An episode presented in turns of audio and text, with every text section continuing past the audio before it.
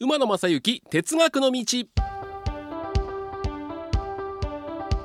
皆さんこんにちは。NBS アナウンサー馬野正幸です、えー9月も最終週になりまして、まあ、9月最終週、えー一番大きなニュースはですねやっぱり西九州新幹線の開業ということになると思うんですけども前出てもらった RKB の茅野アナウンサーが試乗会に行ったそうなんですがまああの西九州新幹線は素晴らしいんだけども長崎本線が何かこう添え物みたいになってちょっと悲しいななんていうメールをもらいました、えまた彼にもいろんな話を聞こうかなと思ってるんですけども。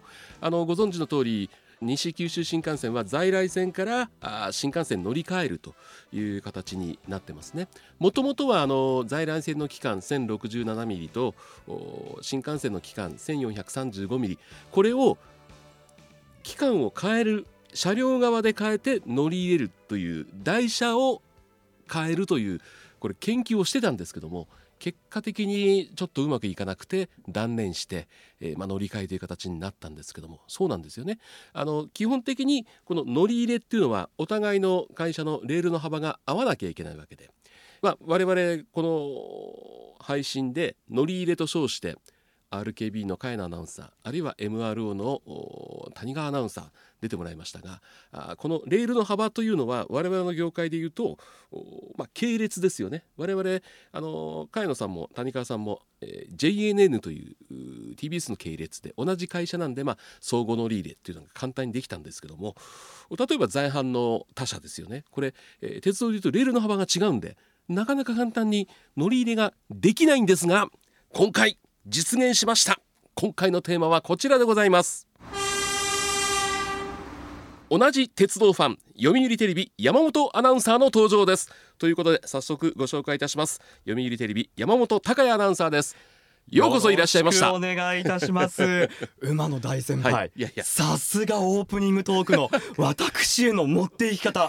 線路の幅に合わせますか？もうね何でも鉄道にします。素晴らしい。もう勉強になる目の前で。脱帽でございますトーク技術に。あのーアナウンサー同士でやるってすごい実はやりにくいところがねあったりして。山本君は僕は先輩だからやりにくいし僕は後輩だから逆にいや ね。プレッシャいーですよいとこ見せなきゃねいけないまあでも今日はそんなことを抜きに、はい。えーこれ会社の壁も越えましたんで、はい。えーうまく乗り入れてるんで、えーお互いに鉄道の熱量をねお話できたらいいかなと、こう系列を超えてトうんークをするっていうのは初めてのことなかなかね系列を超えて出ていただくっていうのはあのーまあ、会社にもいるんですけども、え。おまあ、たまたま山本さんの上司の小沢部長に電話をして、そしたら意外とこうすんなりというかあのうまい感じでいきましたんで、えーいやもう理解のある上司でいいですねえ。いやもう本当にね 小沢部長も大尊敬ですのでもう本当にねこう話がトントントントンとうんね進んでいって、進みましたね。じゃあはい系列以外ではこの番組私初めてです。初めてうわ嬉しいですここれからねだからあの例えば山本アナウンサーの系列の、まあ、日本テレビ系列ですよね。えここにも結構日テレは番組持ってるアナウンサーいますよね藤田さん？えもう藤ね。田アナウンサーはすごいですよ、から紹介してもらって、ええ。もう系列を超えていろんな方に出ていただきたいな。いいですね、今度ねもうテレビとかラジオだけじゃないもう YouTube とかいろんな媒体ありますからそうなんですよ。いろいろできますもんねコラボして、はい、いろんな方に来ていただいて、可能性広がりますまわ、あえー山本さんも今回ゲストですけども、はい。この前の週までは大井川鉄道の名物候補の山本さんに来ていただいたり。聞きましたた。よ面白かったですよ。面白いですよね。やっぱりあの方。喋りがねね。出てます、でこの配信の自慢はですね、はい。なんとあれいつだったかな？5月ぐらいかな、えー阪神電鉄のはい。藤原会長にも来てもらってええ鉄道の話をしてもらったというどんどんつなげて。に山本さんの座ってる席に来ていただいて。ここに？そうですそうです。ちょっとこの椅子 神聖な椅子じゃないですか。私が座っていいんでしょうかここに。そういういろんな鉄道自分のネットワークをこれからどんどん広げていってね、ええ。いろんな方にお話を伺いたいなということで。光栄光栄あの山本さんはまあこれこの配信聞いている鉄道ファンの方もええ。山本さんの鉄道好きはもう十分皆さんご存知だと思うんですけども、ええ。僕が山本さんの存在というか鉄道好きなんだっていう認識をした出来事があったんですよ。はい何ですかそれ？はいこれね何年前か忘れましたけどはい。ある年の2月の朝から雨が降ってました。トワイライトエクスプレス水風のはい。報道公開が宮原で行われたんですよ。はい。山本さん言ってるでしょ？その日？あの時に目があって声は掛け合わなかったんですけどニコッと山本さんがしてくれて、はい。ああの目は仕事できてる目じゃなくてこれ楽しんでる目だなと思ってそいでいろいろ調べたら鉄道ファンだったことが分かったんですよ。鉄道好き同士ってのはそういう表情でわかるわけですね。僕は分かりました。その通りでございます。ょ？そう。もう仕事を超えてあのー最初はあれ確かねこう車庫の中に入ってるところに行ってね。で、えー順番に全車両を見るわけですけども。車内をね。そうそう。最初に会った時に僕はその同じ、えー雰囲気を感じたんで、ええ。そうそうそう。で僕もしてたんですよ、うん。馬野アナウンサーが鉄道好きっていうのは、でお会いして多分顔を見た時に、うん。あ馬野アナウンサーだ。多分興奮の気持ちと同時にニヤッとその表情に現れてしまったのかなっていうふうに思ってるんですけど、うわその時。そそっからでずっといつかだから、あのー僕はスポーツ中継担当してるんで、ええ。各社のスポーツ中継担当のアナウンサーはこう広がりある。それ以外そう山本さんは例えば「ミヤニアネ」も出てらっしゃいますし土曜日のウェイクアップから金曜日かな本若テレビで、ねそうです夜7時になりました、はい、えー出てらっしゃって。お忙しい中本当にありがとうございます。ジャンルが違うんですよね馬野アナウンサーと。なかなかお会いすることがないまあでもこれで例えばね NHK のえあの報道やってる近田アナウンサー。来ました。鉄オタ選手権、はい。大好き近田アナウンサー、ねえこの近田さん経販の面白かったですね。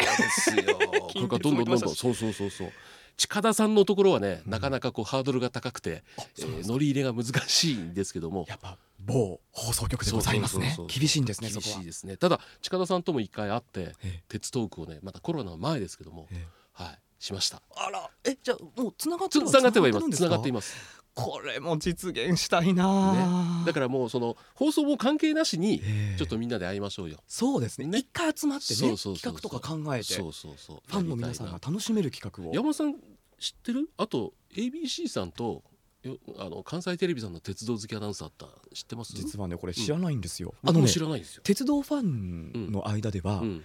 全国の放送局にはい。だいたいアナウンス部絶対1局1人には鉄道ファンがいるっていう説があるらしいんですよ。でも、うん。在阪の局で純キー局で、カンテレ ABC で、鉄道好きアナウンサーってなんですあの ABC の浦川アナウンサー、はいはいはい。僕好きなんですけども、飛行機なんですよ。鉄道ではないので。ってなるとあれ、うん。一局に一人っていうのはいないのかいなね。て思ってるんですよ。すよね。僕はねあのもうお定年で辞められましたけどフジテレビの元アナウンサーの酒井さん車内アナウンスやりたいんですよ。あのね、うん。車内アナウンス、うん。馬のアナウンサーの声はぴったりだと思います。なんで？優しいんです。癖が何もない。そんなことないですぜひやっていただきたいですね。やりよね。僕もそうですけどはい。やりたいですよね、ただ今か各社がそのインバウンド対策で英語のアナウンスをするんで録音になっちゃったじゃないですか、はいはいはいはい。で結構その録音の完成形で今出てるんでなかなかそこに割って入るのは難しいかなっていうあれだどういうきっかけで来るんですかね？鉄道会社側から来るんですか、ね、僕が聞いたところこれね阪急電鉄さんに聞いたんですけどもこれまだ車内アナウンスじゃなくて駅のアナウンスね。ええ。あの男性は片山さんがやってますけどあれをやるにはどうしたらいいんだって聞いたんですけどあの自動放送装置をあの声を込みで納入されてるんですって。だから自動放送装置を作ってる会社に売り込んだらいいんじゃないかみたいなね。そっちなんでそうそうそう。鉄道会社じゃないんですね。あれはあの機械が音が入った状態で納入されると。いうことを聞いたことあるんですよ。じゃあそこにアピールをすればいいのか、うん。馬野さんってちなみにどこの路線をやりたいとかあるんですか？いやいや何でもいいです。何でもやらせていただけ。で、うん。きっかけとしてあのー9月の終盤に、えーゴルフ中継ではい。パナソニックオープンっていうのがあったんですね。えでこれ新鉄バスを使ってギャラリーバスをでこのギャラリーバスの車内アナウンスを僕がやっちゃうと自分がやりたかっただけだろって言われちゃうんで、えはい。僕は今回やらなかったんですけどうちのアナウンサー4人ぐらいで、はい。えー駅小野駅から会場までの案内のアナウンスを録音取って流したんですよ。でこういうのをきっかけにどんどんどんどん広げていきたいっていう夢を今持ってて先輩心が広い。自分で仕事をするんじゃなくて。そこで僕がやっちゃったら絶対お前がやりたかったからだろって言われるんでっていうか そうじゃなくても今回企画した時点でそれはみんな思ってるんですけど。いや僕だったら絶対僕がやるってなりますけどね。でもあえてもう後輩たちにえーまあ、番組の宣伝も兼ねてね、あえーやーってもらったっていうことを。バスのアナウンスっていうところね、うん。そこに行くっていうのまた面白いですね。結構ね意外と、まあ、このスタジオで録音したんですけども撮って CD にして持ち込めばそれを CD 再生機なるバスで流すっていうね比較的えー新鉄バスさんの場合ははい。あの簡単にできたんですけども。そうなんですか、はじゃあそれをねまた応用して、そうそうそうそう。次はもう鉄道にっていうそうそう。最寄りの駅の路線の。なかなかね難しいところはまあちょっとずつでもいいかなっていや実はね、はい。ここでこの話もしていいのかな、どうぞ。やっぱりね、うん。アナウンサー業、はい。声を使う仕事っていうところもあるんで、電車に乗った時に、うん。アナウンスにもやっぱ注目するんですよ。わかりますわかります。私ね、うん。一番好きなはい。アナウンスありまして、うん。JR 北海道。わかんない。大橋俊夫さえ有名な方ですか？んもうえ？JR のうん。特急列車もやってまあすし、普通列車もやってるんですけど、はい。えちょっと馬野さんに声がえ似てるんですよ。いいではい。で確かに東京 FM うん。の元アナウンサーで大阪出身の方ではいはい。あちょっと調べよう。フリーアナウンサーの方なんですけどものすごく優しい声でそうですか「おはようございます。本日も JR 北海道をご利用くださいましてありがとうございます」っていうささやきの部分ですとかものすごく大橋さんのアナウンスは好きなんですよ。はあだからもう JR 北海道うん。列車を乗りに行ったらうん。まずはもう耳を澄まして大橋さんの声を聞いて車窓を楽しむっていうのが私のは北海道での鉄道旅行の楽しみ方いなんんか。聞いてるとその北海道の大平原の中を走ってる車両に合いそうなね。ね。ラッシュの電車じゃなくてどっちかってジェットストリーム的なね。はいはい。ねあいいありますね。ね。はい。なんかそれに多分合わせてうん。大橋俊夫さんをうん。JR 北海道側は指名してるのか。僕ねこれ好きで快速エアポートっていうところのあのアナウンスがものすごく好きでその大橋さんの言ううん。この列車は函館線直通千歳線快速エアポート131号小樽行きです。途中停車駅は恵庭っていうところと、小樽実行っていううん大橋さんのその発音というか響きがものすごく好きなんです。細かいんです。恵庭小樽実行うん。この音のところがものすごく好きで。小樽じゃなくて小樽築港なん小樽実行、うん。この部分の発声の仕方が好きなんです大橋さんの。はあ今度聞いてみよ聞いてください。ちょっと注目をしてください。う何度も乗ってるけどな。意外にあんまりあれですか？アナウンスっていうところにはいやいや好きよ。好きですか？好きです。あ。好きだけど逆に僕ね快速エアポート乗る時って、うん。こうスマホを出してうん。今どこを走ってるんだろうっていうのを見るのが好きで ち地図と周りの景色で、はいはい。いろんな景色が見えるじゃん。あれは何なんだろうって地図を見てることが多いかな。あーなるほどね。今どこを走ってるのか位置を確認するわけですね。あそういう楽しみ方もあるのか、はい。僕 JR 北海道のねうんアナウンスなんですよね。それぞれなんか JR のこのなんて言うんだろう。うん、その会社によってなんか楽しみ方が違うっていうところがあってありますよね。はい JR 北海道はなぜかアナウンスに注目してしまうところが私はあるんですよね。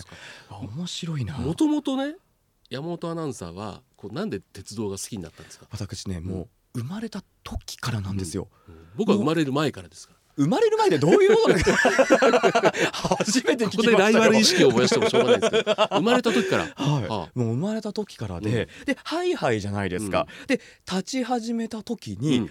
走り出したらしいんですよ、はい。走り出した時に前を向いてるんじゃなくて、うん。横を見ながらもはい。走ったらしくて、えー。おそらくそれは列車のうん。車窓を再現しながら、顔を横向きに見てはい。走ってたっていうのがあったらしくて、でもそこから列車のモノマネをしながらうん。走ったりとか、もうずーっとうん。もう通過する電車を見ていたっていうのがあったんで、山本さん横浜の出身でしょ？そうなんですよ。え沿線はどこの沿線これがね相模鉄道なんですよ。でも今や都心に乗り入れてる。もうよく言ってくださいました、来年ですよ。いよいよね東急東横線とですよ。おうこ今 JR とだけですけどねでもね、うん。あれがちょっとねうん。ちょっとこれ言葉悪いかもしれないです、不便なところがまだあって、はいはい。本数がまだ少ないんですよ。すね。そうなんです。うん。なので羽沢横浜はい。国大駅、はい。あそこでもやっぱ本数が少ないんで、うん。ちょっと利用のとか便利って言われるとちょっとまだ便利とは言えない部分があるんで。でもこれが東横線と直通することによって本格的に。本数も多くなるしね。なんといっても私うんその相鉄沿線としては、はい。新幹線乗るときに、はい。新横浜駅に行くときにそうですね。乗り換えなきゃ今まで行けなかった。横浜駅に回んなきゃいけなかった。これがもう相鉄線で一本で行けるっていう、えあの大手私鉄の会ー社で営業距離数も短くて、はいはい。一番最後に大手私鉄の会社となったあの相鉄がですよこんな乗り合うのもう涙涙ですよ。もう悲願ですよこんなの。相鉄の車両もかっこよくなりましたよね。よく言ってくださいます、もう触れてほしいところ、横浜ネイビーブルー。そうそうそう。あ横浜ネイビーブルーっていうんですか。阪急みたいにうん。ブランド化したいわけですよ、なるほど。相鉄がこんなおしゃれなことをする会社なんて思わなかったです今まで、ね僕関東出身ですけど僕東京にいる頃まだ中小私鉄でしたからね。あ相鉄がね、えってことはあれか、うん。神戸電鉄とか山陽電車とか確かまだ一流のまだ中中小あそうですかよね。で相鉄もそうか中小だったのか、ね。一流ではい。重量編成でね。横浜ネイビーブルーを売り出してますからね。駅舎もどんどん変わってますし車両もそうですですしよね。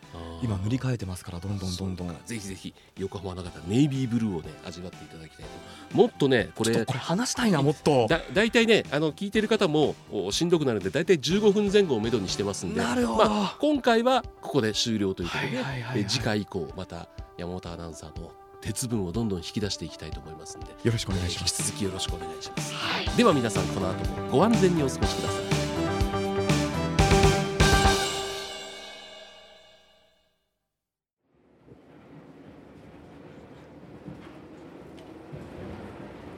あ皆様本日は馬鉄にご乗車いただきまして誠にありがとうございます。え次は終点茶屋町茶屋町でございますドアンス様もお忘れ物なきようにご準備お願いいたします。馬鉄またのご乗車お待ちしております。